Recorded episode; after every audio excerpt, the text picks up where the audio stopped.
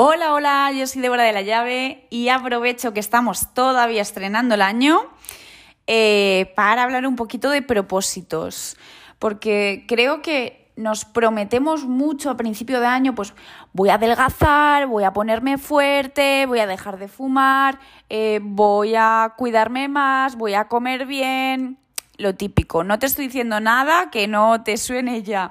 Así que quería un poquito hablar de todo esto porque creo que, creo que lo enfocamos mal, ¿no? Eh, porque cuando decimos voy a comer mejor este año, queda muy bonito decirlo en nuestra cabeza, pero claro, es tan, tan amplio que es comer bien, ¿no?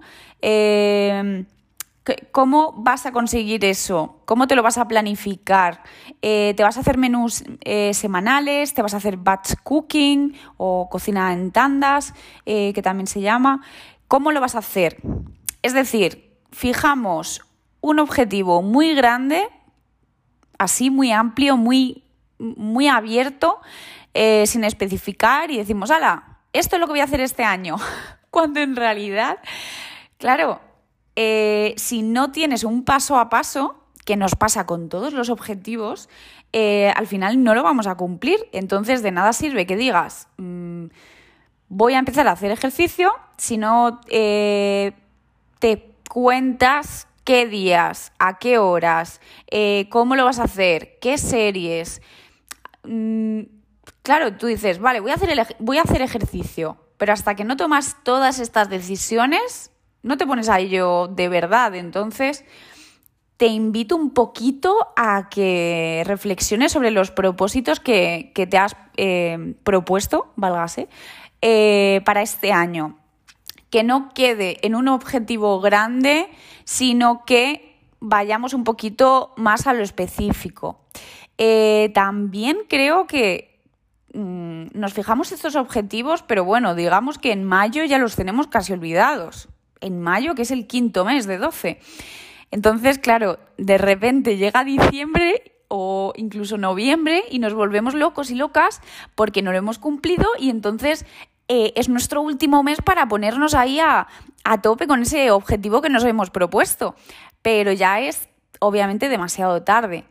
Eh, ¿Qué pasa? Que eso viene de la poca revisión, ¿no? Si tú dices, vale, voy a comer bien, pues muy bien, pero si al final no tienes ese objetivo en un sitio visible, por ejemplo, no tienes ese, objetivo, pues digamos, em, en el principio de tu agenda o una frase que te lo recuerde, digamos, yo qué sé, en la nevera, em, no nos acordamos de ese objetivo y además tampoco chequeamos qué tal está yendo.